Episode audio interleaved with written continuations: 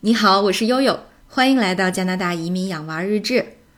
嗯，差不多这一个月之内吧，已经有七八位听友粉丝跑来咨询悠悠加拿大保姆类移民的相关情况。那随着大洋的业务从留学拓展到移民，那和我们合作的持牌的移民顾问也给悠悠科普了一下相关的政策和实操情况，所以呢，这个画面也是逐渐清晰。今天，呃，悠悠就通过这个节目来给大家简要的介绍一下。备受瞩目的加拿大保姆类移民啊，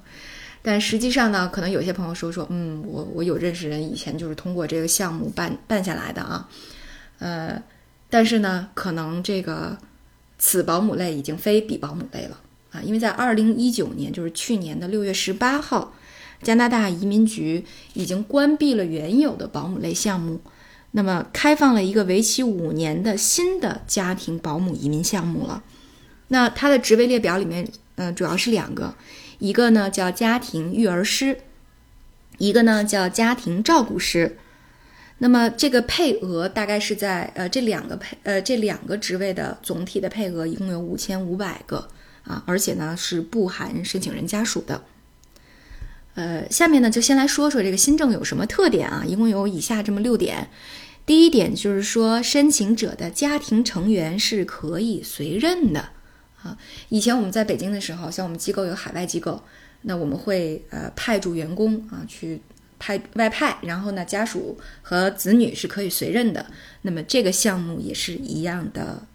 呃福利和条件。也就是说，一旦这个申请人成功的话，配偶是可以拿到加拿大工签的，那么子女呢是可以免费接受加拿大的公立小学、初中和高中的教育的。这是第一个。呃，这是为什么？刚才悠悠强调了一下，这五千五百个配额里面是不含随任的配偶和子女的啊名额。那么第二个呢，是说他不需要 LMIA 的雇主担保信。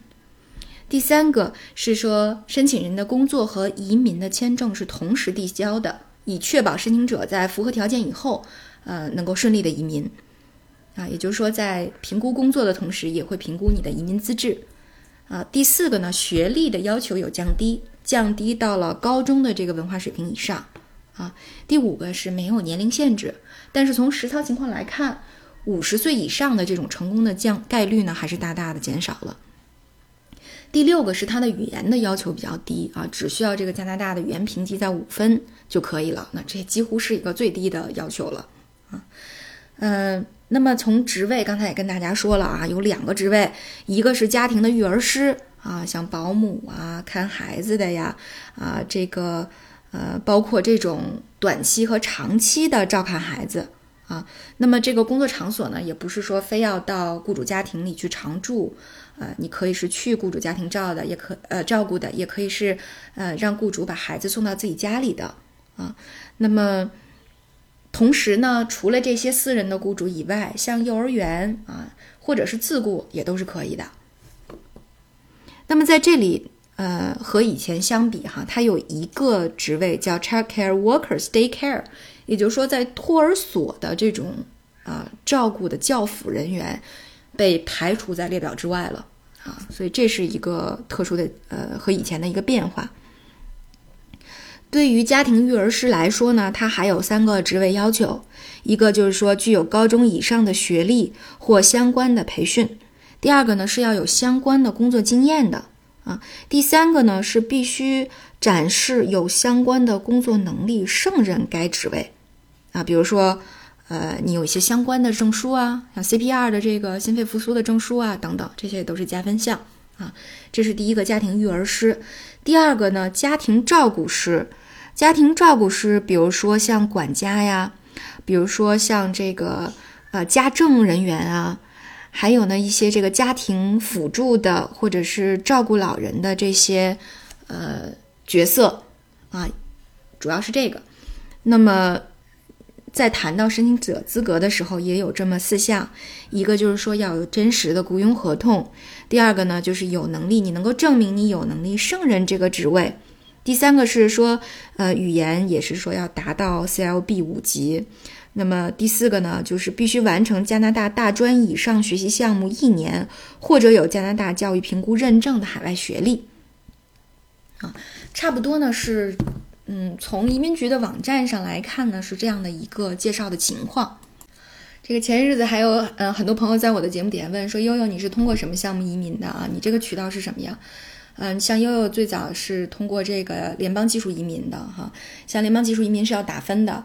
呃，那要评估你呃各项的这种这种综合的情况啊，比如说你的学历啊、你的工作经验啊、啊你的年龄啊、你的英语成绩啊等等的。那么和这种呃技术移民呃相比较而言，这个。保姆类移民看上去，它的要求是非常非常的宽泛的。它既不用打工，呃，这个打分啊，也这个语言上也没有什么太高的要求，呃，所以呢，大家会觉得说，哦，这个项目真的是很好，好，是不是只要我愿意自降身价啊，我去愿意呃当个保姆或者当个家政，那几年以后我就可以移民了？那是不是真正的是这样的呢？呃，从这个实操情况来看。有两类人，其实在申请这个项目的时候是，嗯，可以说他们的成功的概率是要大大高于其他群体的。那一类呢，就是有相关的工作经验的，比如说，呃，确实，呃，在比如说在国内的托儿所或者是呃幼儿园工作过的经历，比如说确实在啊养老院当过护工，啊，是吧？像这种情况，呃。那么另外一类呢，就是，呃，像这个呵菲律宾的这种专业的家政和育儿群体的，其实这两类群体，一个是工作经验，呃，符合要求，能够从很大程度上证明我有类似的经验，我有相关的能力。那么另外呢，就是，呃，确实通过过系统的教育。像我有一个朋友在呃国内做这个费用的引进，嗯，他之前跟我讲，他们到呃菲律宾去参观这个家政和育儿学校啊，菲律宾有几所可以说是世界驰名的呃这个家政人员的培训学校啊，有三四所啊。那么像这些学校毕业的家政人员和这个呃育儿嫂啊是非常非常受欢迎的，可以说是。呃呃，包括英国伦敦也有类似这样的，嗯，专业的培训机构。那么，像呃全世界啊，其实你包括瑞士啊，培训这个管家的，那实际上每一个职位类别，呃，也都有呃非常专业的执照和非常呃受认可的这种教育教育机构。那么，这样受过系统系统培训的人员，呃，可以说是这个项目。啊，最受青睐的一个群体了。嗯，那么这就让又想起这个最近韩剧在热播的这个《是精神病也没关系》哈，只有像都教授扮演的嗯文刚泰这样的护工啊，可以说他的这种情况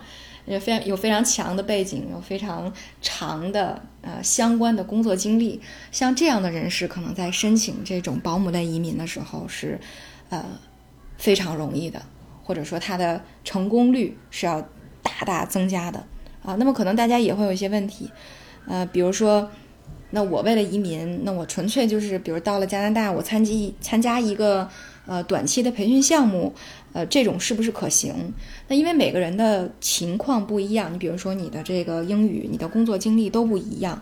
呃，所以说是不是通过这种短期培训就一定能够拿到呃？走这个渠道的通行证，呃，也未可知啊，所以其实，嗯，这方面的风险还是需要大家谨慎去评估的。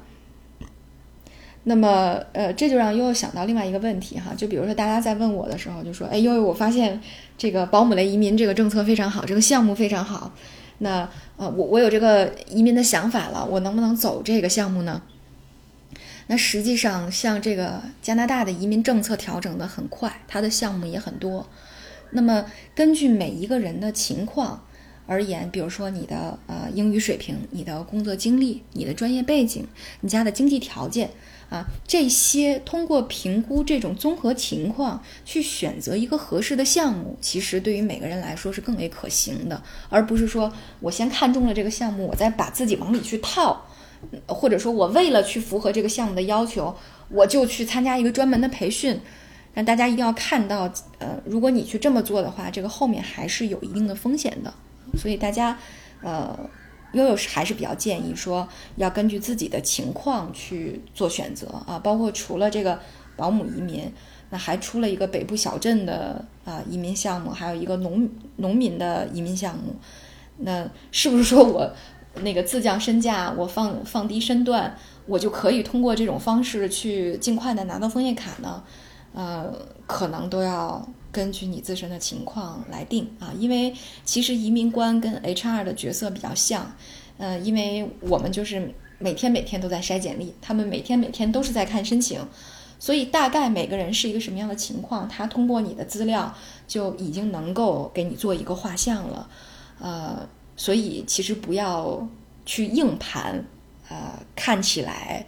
这种条件比较宽泛的移民项目啊，还是要结合自身的情况啊，这样呢，呃，如果大家有了这种移民的想法，还是要理性的去选择移民的渠道哈。所以悠悠在这里呢，也给大家呃类似的一些建议吧。那如果大家对保姆类的移民还有更多的问题的话啊，也可以加大洋的微信，或者是加悠悠的微信啊，我们来结合您的个人情况啊，我们来做一个评估。好吗？行，那今天就到这里，感谢大家的关注，我是悠悠。